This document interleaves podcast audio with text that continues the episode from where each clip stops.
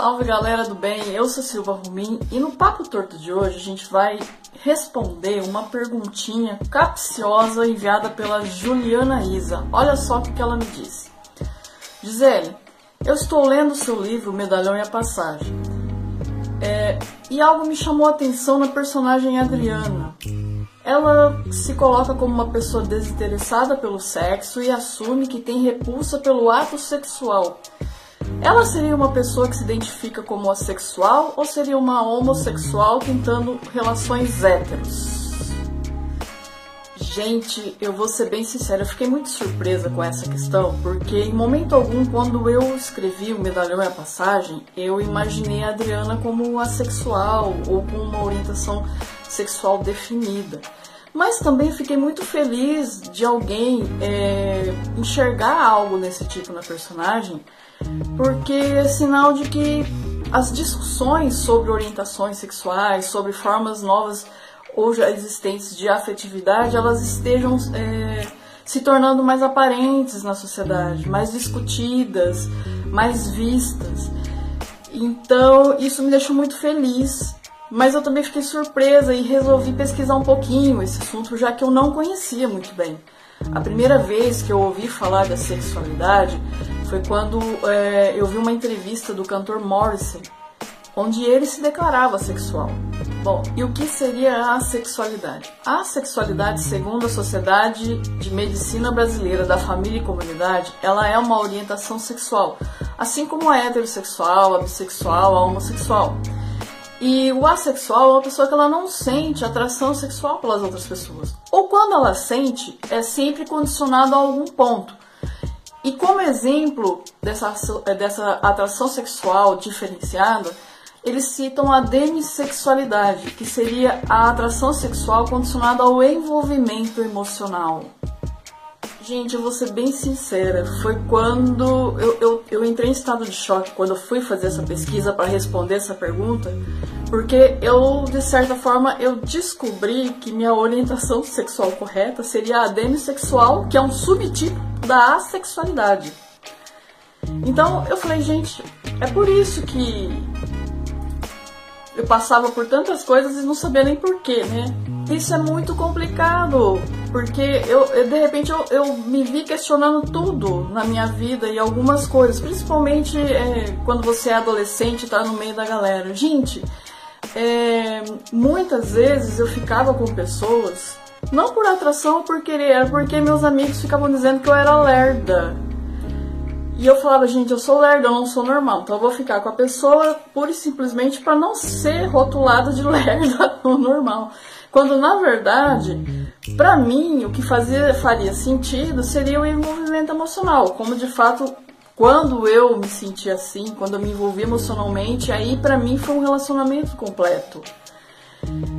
Quando eu li isso para responder a pergunta da Juliana, eu fiquei meio, eu falei, gente, como nós somos feridos, né? É, todos nós, eu acho que de qualquer orientação sexual, como nós somos feridos pelos padrões que a sociedade nos impõe. Quando a gente pensa é, nessas feridas que é da sexualidade, a gente, nós somos inclinados a pensar nos LGBTQIA em si, que são muito feridos, claro. Mas eu acho que todos nós somos.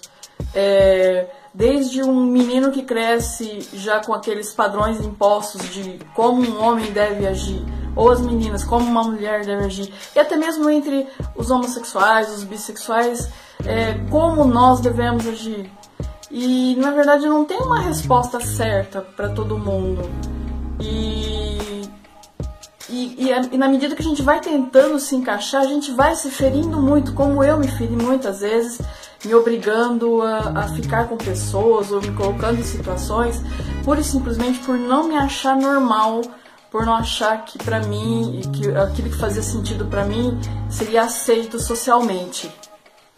Eu sei que para muita gente hoje, quando é, acessa as redes sociais ou vê televisões, filmes, é, a gama de discussões a respeito da sexualidade assusta um pouco, porque a todo momento você vê situações novas, você vê designações novas, tem muita coisa que a gente não viu, as pessoas estão falando, isso dá um choque, faz com que o, o nosso mundo é, ele mude muito rápido e as discussões elas são muito rápidas. Mas, poxa, como isso é positivo, né? Porque a, quando eu escrevi o Medalhão a Passagem, como eu disse, eu não tinha a menor noção é, da Adriana ela se, se, servir para representar uma orientação sexual que eu mesmo não conhecia. E que, pasmem, né? Eu acabei de descobrindo que eu fazia parte. E que talvez por isso eu tenha colocado algo desse tipo na personagem sem querer. E a verdade, gente, é que quando é, não é discutido, quando essas questões elas não são colocadas num plano social de discussão, é, as pessoas elas não são vistas, elas não são enxergadas e elas não se enxergam também uma das é, maiores maldições humanas é a necessidade da gente viver em sociedade. E a nossa personalidade, a nossa autoaceitação, a nossa autoestima, ela sempre é formada na medida em que a gente está perto de outras pessoas, ou para o bem ou para o mal. Então, quando algo nesse sentido se torna visível, é, é, como se a pessoa ela, ela, ganhasse uma existência na sociedade. E isso é muito importante para a formação humana, para a formação de afetos, para formação é, é, é para formação de vida. Tem uma, uma, uma, uma, pensadora que eu gosto muito, a Hannah Arendt, e num dos livros dela, acho que é na Condição Humana, ela tem uma, ela, ela diz uma coisa muito bonita sobre o ser humano, que o ser humano ele é único e ele é um milagre em potencial e que para ele se desenvolver e se tornar esse milagre, ele tem que estar no meio da sociedade. E quando ele, ele manifesta essa unicidade dele, ele se transforma uma, um, um, um ponto de mudança na sociedade. Então é por isso que é muito importante nós sermos vistos como somos e nos enxergarmos como somos. Então essas discussões que dão visibilidade, elas são muito importantes. Como é, é, em momento algum respondendo uma, uma questão como essa, eu imaginei que eu iria me identificar como uma demissexual e que por conta disso é, eu passei por algumas situações na vida que eu não imaginava que eram autoagressões, como por exemplo me obrigar a ficar com alguém só pra galera não achar que eu sou lerda. Apenas assim, para começar a conclusão, é, tudo isso me fez lembrar, essa questão de discussão, de visibilidade, me faz lembrar de uma história que o meu avô me contou e que eu fiquei muito triste. Ele dizia que ele tinha uma, uma irmã dele que era muito linda, muito linda, e como ela era muito linda, meu avô, meu bisavô, arrumou um casamento muito bom para ela. É, com um industrial de São Paulo, eles moravam aqui no interior do estado de São Paulo, e ele conseguiu um casamento com um industriário lá de São Paulo, riquíssimo e tal. E que um belo dia eles acordaram e, a, e essa irmã dele tinha fugido de casa que foi uma mobilização na cidade, todo mundo correndo atrás dela, e o meu bisavô disse que foi achar ela numa estação de trem numa cidade vizinha com uma mulher. E o meu avô fala, olhou para mim e falou assim: Filha, até hoje eu não sei o porquê dela ter fugido com aquela mulher. Eu bati o olho no meu avô, pensei: eu conto ou eu deixo ele viver na ilusão? E era bem isso, gente. As pessoas elas olharam aquilo e não enxergaram que as duas provavelmente tinham um relacionamento, se amavam e estavam fugindo porque a minha tia avó ia ser obrigada a contrair núpcias com uma pessoa que ela não queria, que ela não amava. É interessante pensar que isso, ah, isso foi há um longo tempo. Em termos de história e de mudança humana, não faz tanto tempo assim, para a gente ver o quanto o mundo mudou. Na época do meu avô, essa, esse envolvimento da minha tia-avó com uma mulher não era algo que se explicava. Hoje nós já saberíamos o que seria. Para o bem ou o mal, né, aceitando ou não aceitando, a gente saberia que ela tem uma afeição por uma mulher, que provavelmente ela gostava de mulher. E isso se torna mais palatável e aceitável socialmente. Na época do meu avô, não. Então, esse afeto, é, é, essa sexualidade não era vista. E olha, é, olha, olha como que é triste. Olha como, como, como... Eu fico imaginando como é, foi triste a vida dessa minha tia-avó, que de fato morreu muito cedo, segundo o que meu avô me contou. respondendo um pouco da pergunta da Juliana Is, vou precisar explicar um pouquinho o que, que acontece, Juliana. No primeiro livro, realmente a Adriana ela tem esse problema. Os dois relacionamentos em ênfase dela, os dois ela ela ela não gosta do envolvimento sexual, ela tem problemas com relação a isso. Se você percebe dentro do, do, do da sentimentalidade dela, ela fala que ela tentou com homem, tentou com mulher e não, não deu certo. Então, realmente, no primeiro volume, dá-se a entender, podemos dizer que ela é assexual.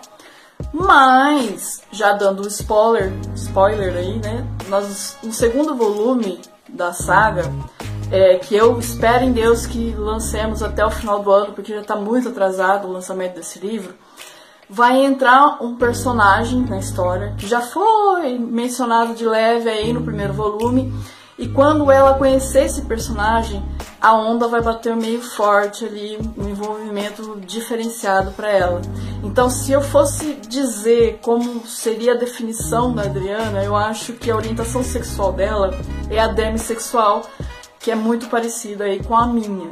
E que talvez por isso eu tenha colocado um pouco desse desse eh, contorno psicológico nela, um pouco das minhas experiências em si nela, ok? Então é isso, a Adriana ela é uma demissexual. Eu espero que vocês tenham gostado dessa discussão, que isso tenha trazido mais clareza nessa questão, como trouxe para mim, e, e eu acredito que seja isso, gente. Vamos nos assumir cada vez mais como únicos. Vamos ser esse milagre que a Hannah Arendt tanto fala que nós somos e colocar nosso, todo o nosso brilhantismo dentro desse mundo, dentro da nossa sociedade, porque nós somos manifestação de Deus na Terra.